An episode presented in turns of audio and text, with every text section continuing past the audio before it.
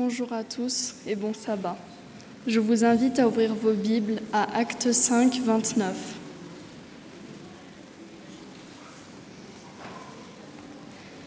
Pierre et les apôtres répondirent, Il faut obéir à Dieu plutôt qu'aux hommes.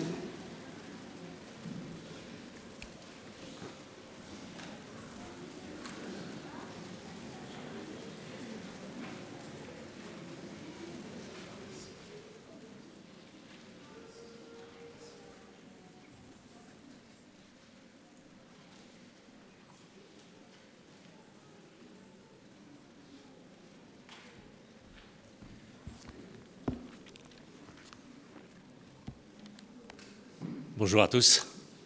Je suis très heureux d'être ce matin ici, dans ce lieu hautement symbolique pour euh, l'Église adventiste, pour nos membres, pour nos familles. L'équipe de l'Union euh, franco-belge se joint à moi pour vous transmettre les salutations fraternelles, son désir de soutien, nos prières. Euh, nous comptons également sur votre soutien, sur vos prières, dans un moment compliqué pour la vie en général, pour le monde.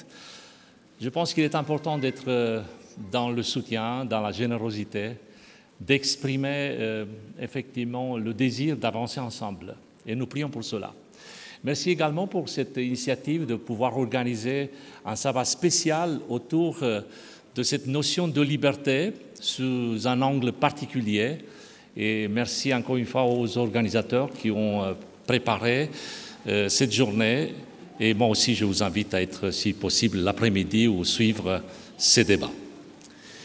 Ce matin, nous voulons euh, aborder, euh, et merci pour la lecture du texte, un passage qui trouve euh, son origine tout au début de l'histoire des disciples de Jésus. Donc nous sommes vraiment au premier siècle et nous allons regarder de près une réponse qui surprend une attitude qui n'est pas la première que je pourrais avoir moi dans des cas comparables, et pourtant une réflexion, une réponse qui donne à réfléchir, qui encourage et qui nous met sur une piste vraiment intéressante, originale.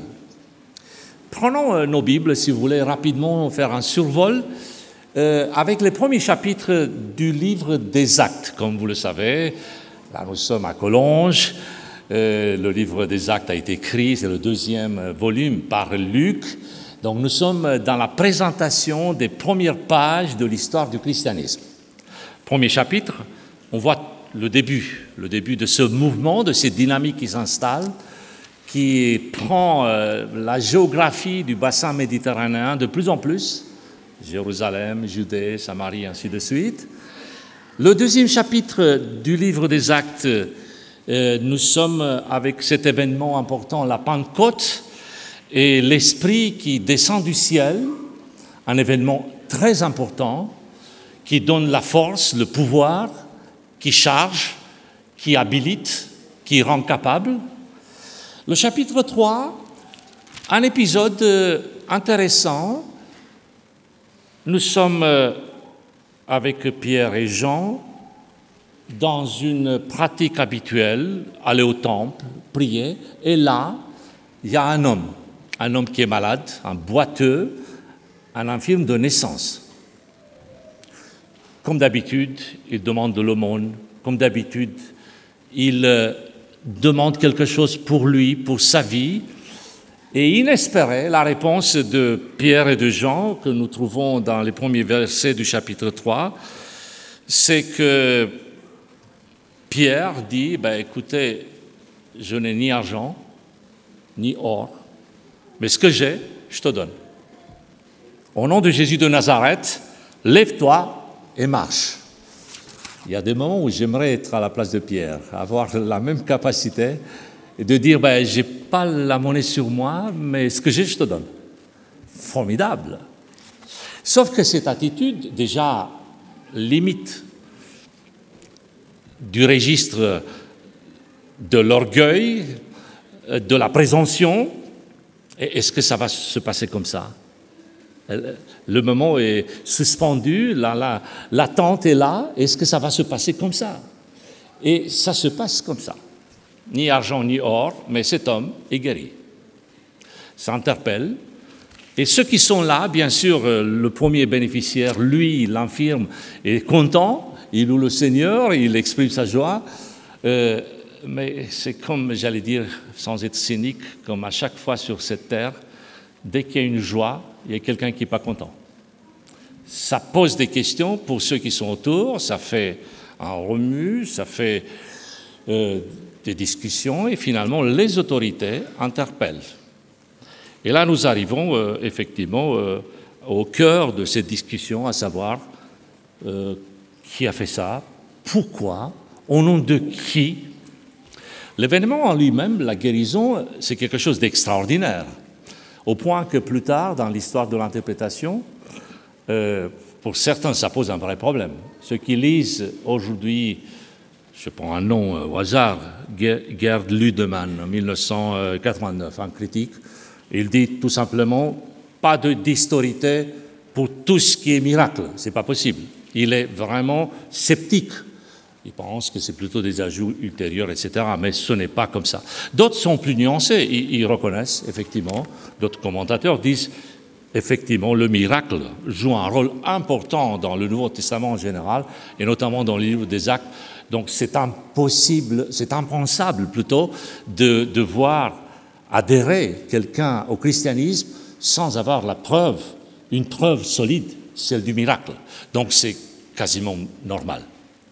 Sauf que l'événement en lui-même, le miracle, voir quelqu'un qui est guéri, quelqu'un qui était infirme il y a quelques instants et après il devient quelqu'un qui est bien portant, ce n'est pas un événement anodin, ce n'est pas quelque chose de, banal et ça interpelle, d'où les discussions qui vont suivre. Effectivement, là nous avons le chapitre 4, c'est la suite. Alors il y a plusieurs, euh, plusieurs tableaux, plusieurs manières de composer cette description. Le premier mouvement, c'est celui du temps. Dans le chapitre 3, ça se passe dans un jour, parmi d'autres. Dans le chapitre 4, nous sommes le lendemain. Au niveau de l'emplacement géographique, là aussi, il y a un mouvement dans l'espace. Par exemple, le chapitre 3 nous présente dans les premiers dix versets euh, une guérison qui a lieu au temple. C'est l'endroit où il y a le plus de monde et c'est là que ça se passe. Les versets qui suivent, on peut regarder ça dans le chapitre 3, à partir du verset 11 jusqu'au début du chapitre 4, nous voyons euh, l'action se passer sous le portique de Salomon, dans un endroit très précis. Et puis, on peut continuer comme ça, de la même manière, un déplacement, un autre déplacement.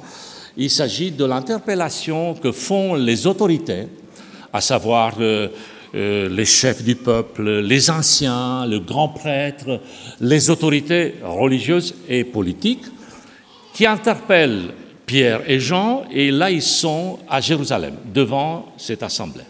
Et finalement, un autre mouvement, toujours à Jérusalem, avec le chapitre 4, à partir du verset 23, euh, quelque part dans Jérusalem, où effectivement l'action continue et on voit la suite de ces épisodes. Ce qui nous intéresse, c'est le moment de la confrontation. Ces autorités qui demandent à Pierre et Jean de s'expliquer. Donc nous sommes dans le chapitre 4, et là, on doit observer euh, des contrastes, et c'est ça qui fait la force de ce récit, de ce texte.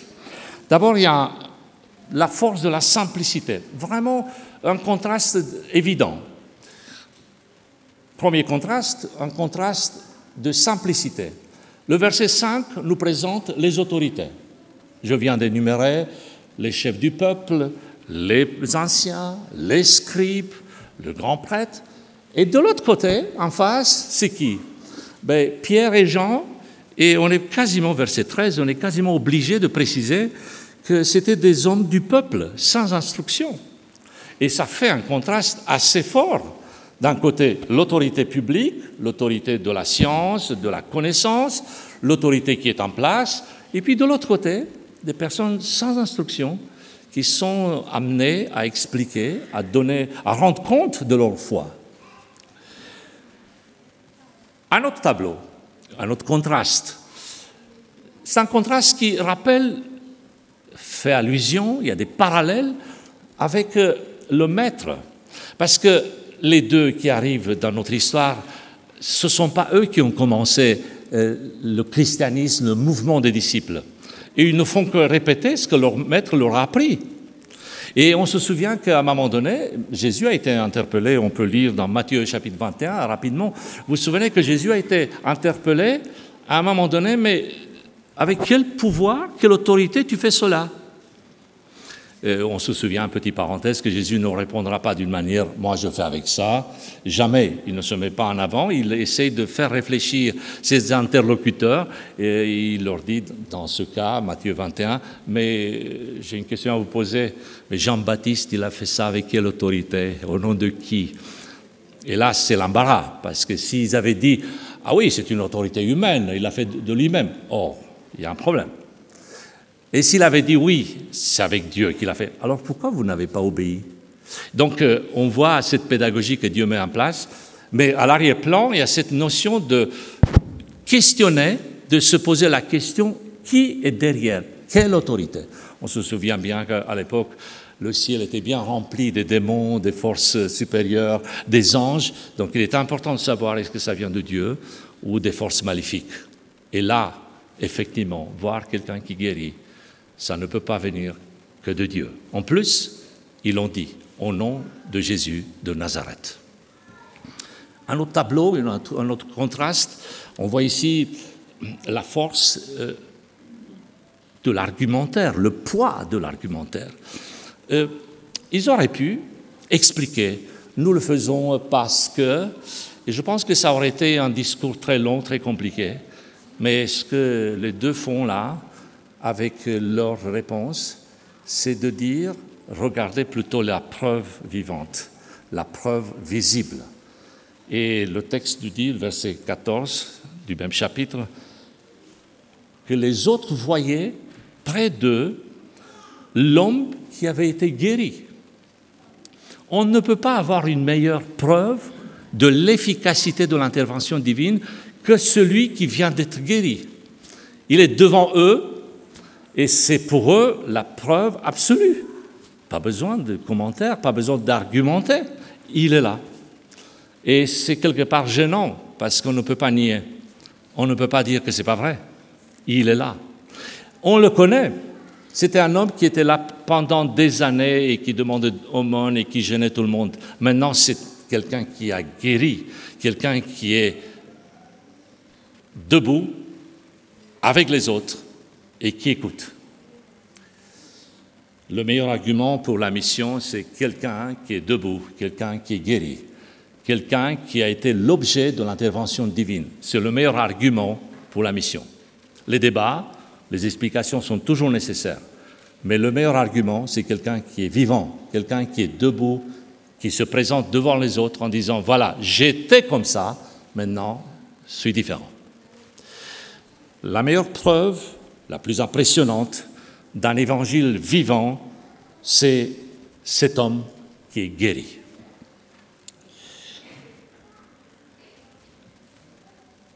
Un autre contraste, c'est le quatrième, c'est peut-être euh, quelque chose qui parfois nous échappe parce que aujourd'hui on aime beaucoup les statistiques, les chiffres, et on voit le poids du chiffre des nombres et on sait que, par exemple, une pétition a plus de chances de réussir s'il y a plus d'adhérents, de, de, gens qui signent. On, est bien d'accord. Mais parfois, on essaie d'éliminer cet argument euh, au bénéfice de la qualité. Je crois que c'est une bonne chose. Ce n'est pas le nombre qui doit décider le bien fondé d'une action, c'est plutôt la motivation, la qualité de l'action, et puis on verra si ça fait une adhésion ou pas. Là, en revanche, il y a aussi cet élément du nombre. Parce que nous lisons dans le verset 21 que les autorités qui menacent, ben, ils, relâchent les deux euh, disciples, Pierre et Jean, tout simplement parce qu'ils ne savent pas comment les punir à cause du peuple qui était là, qui voyait. Et un peu plus tôt, le verset 4 nous disait, avant qu'il y ait un argumentaire, une discussion. Il nous disait, en fait, l'impact de ce que Jean et Pierre ont fait était tellement impressionnant qu'il y a 5000 personnes qui ont adhéré. 5000 personnes qui se sont converties suite à cette intervention, avant d'avoir le procès, l'interrogation, etc. Donc ceux qui interrogent, ceux qui posent des questions, ils savent que là, il y a une partie de la population qui a psychologiquement adhéré à ces nouvelles valeurs. D'où l'intérêt de bien gérer la suite. Cet élément du nombre, c'est un argument euh, qui est souvent invoqué. Il faudrait simplement le prendre, comme je disais, du bon côté. Si la motivation est bonne, si le message est correct, tant mieux s'il y a d'autres personnes qui adhèrent. Il ne faut pas éliminer cet aspect, il ne faut pas le négliger. Il est important de dire, oui, je veux le bonheur de plus de nombre possible. Ce n'est pas incompatible avec la qualité. Que le Seigneur nous, aide à, percevoir dans cet argument aussi l'idée, la volonté d'un partage, comme Pierre et Jean l'ont fait modestement dans leur euh, sphère d'activité, sans se douter que derrière, il y a une adhésion. C'est l'influence de l'esprit, c'est la suite du chapitre 2, on voit quelque chose de concret, effectivement, la foule, terme un peu générique et parfois dépréciatif, adhère à ce message. L'histoire de l'humanité est remplie de personnes qui ont su faire un choix entre obéir plutôt aux hommes ou obéir à Dieu. Et là, nous arrivons effectivement au verset qui nous préoccupe, au verset 19, parce que dans ce contexte de dialogue, d'interpellation, pourquoi vous avez fait ceci, cela, quelle est l'autorité qui y a derrière, au nom de qui, et ils répondent, eh bien, eh bien jugez vous-même, dites vous-même s'il n'est pas juste devant Dieu de vous obéir, à vous, ou plutôt à Dieu. C'est à vous de, faire ce choix. Jugez. Euh, on sait à chaque fois que dans, les, Écritures il y, a, des questions, c'est pas pour, euh, pour montrer l'ignorance, c'est pas c'est au contraire pour générer une connaissance. Et là, effectivement, jugez vous-même. Qu'est-ce que vous en pensez? Est-ce qu'il faut obéir plutôt aux hommes ou plutôt à Dieu? L'histoire du christianisme est remplie des exemples où les personnes ont dû se positionner. C'est vrai que dans un régime, dans une société de démocratie, de liberté individuelle et collective, euh, ces nuances, parfois, c'est difficile à les capter parce que c'est simple. Euh, obéir à la loi civile, euh, c'est tout à fait en conformité avec la loi de Dieu. En, plus, on sait que les sources, les spécialistes du droit civil et juridique peuvent nous renseigner là-dessus. On a des, racines communes. Le judéo-christianisme euh, est fondé sur, sur les dix commandements et on sait très bien qu'il y a une partie qui exprime l'obéissance vis-à-vis de Dieu et l'autre partie une obéissance vis à -vis des autorités humaines. Donc nous sommes à l'aise avec, avec ce fonctionnement où nous avons euh, à obéir euh, tout naturellement. Mais qu'est-ce que vous dites d'obéir de la même manière dans une euh, dictature? Est-ce que c'est la même chose? Est-ce qu'obéir aux hommes, c'est tout, aussi naturel, c'est tout aussi normal, alors que la personne à qui on demande l'obéissance a des valeurs qui dépassent les valeurs de la société dans laquelle elle vit? Cet après-midi, il y aura des détails, des exemples justement sur ces sociétés où l'homme se met au-dessus des lois et il y a des abus. L'histoire du christianisme montre que des hommes et des femmes ont décidé d'obéir plutôt à Dieu plutôt qu'aux hommes, même si cela euh, a, eu un prix. Certains sont des noms sonores, d'autres sont euh, plus modestes.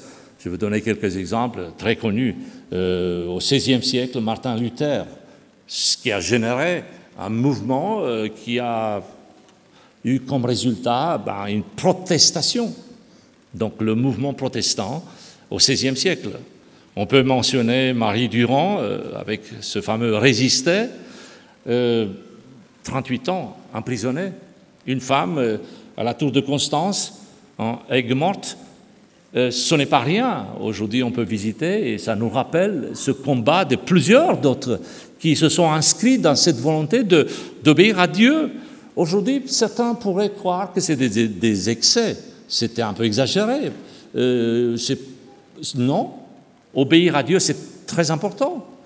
Euh, on peut continuer, plus proche de, chez nous, de, notre époque aussi. Martin Luther King, on peut mentionner Nelson Mandela, on peut mentionner l'archevêque anglican Desmond Tutu, on peut mentionner, l'après-midi là encore, il y aura des détails, les églises euh, de la période d'avant 1989, avant la chute du, mur de Berlin, et toutes ces, ces, ces expériences où les enfants de Dieu devaient se poser la question, je fais quoi? J'obéis à un ordre ou je reste fidèle à Dieu? Vous l'aurez compris, je suis né en Roumanie, j'ai connu une partie de cette période. Il faut reconnaître que le communisme, vers la fin, a commencé à lâcher. Hein. Ce n'était pas vraiment le communisme dur des années 60, euh, par exemple. Euh, les historiens savent qu'il y a une nuance et que c'était beaucoup plus calme mais en général, les autorités publiques, les personnes qui avaient un mot à dire, étaient surveillées, étaient persécutées. Et je rends ici hommage, modestement, si vous permettez un témoignage personnel, euh, je rends hommage à, mes oncles, à ma famille. Euh, gamin, jeune, j'ai vécu euh, dans une famille et au fur et à mesure, j'apprenais les histoires eh bien, j'ai appris que quasiment toute ma famille, ils, ont, eu ils ont fait la prison, ils ont des dossiers, euh, des casiers. Alors, je vous rassure tout de suite, ce n'étaient pas des brigands, ce n'étaient pas des criminels. Le seul péché, le seul faute, c'est d'avoir décidé de rester fidèle à Dieu. Alors, deux ans de prison, trois ans à l'armée, bataillon disciplinaire, toutes sortes de punitions. Mais ce que j'ai beaucoup apprécié, c'est qu'ils m'ont appris à vivre ça dans une dignité extraordinaire. J'ai jamais eu l'impression de voir des victimes autour de moi ou des personnes qui étaient euh, dignes de la pitié générale. Euh, j'ai jamais eu ce sentiment. C'était des personnes qui ont vécu dans leur chair, y compris physique, parce que c'était dur, extrêmement dur. Ils mangeaient juste un petit bout de pain avec de l'eau, enfin plein de détails. Aujourd'hui, ça ferait l'objet d'un film. Euh, ça impressionne. Mais ces gens-là ont vécu. Et puis, comme combien d'autres?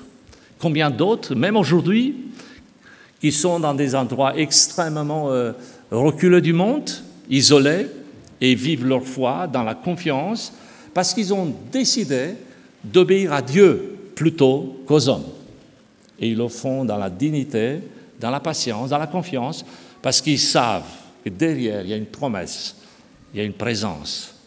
Dieu est là pour eux. C'est une expérience qu'on ne peut pas décrire pour expliquer aux autres.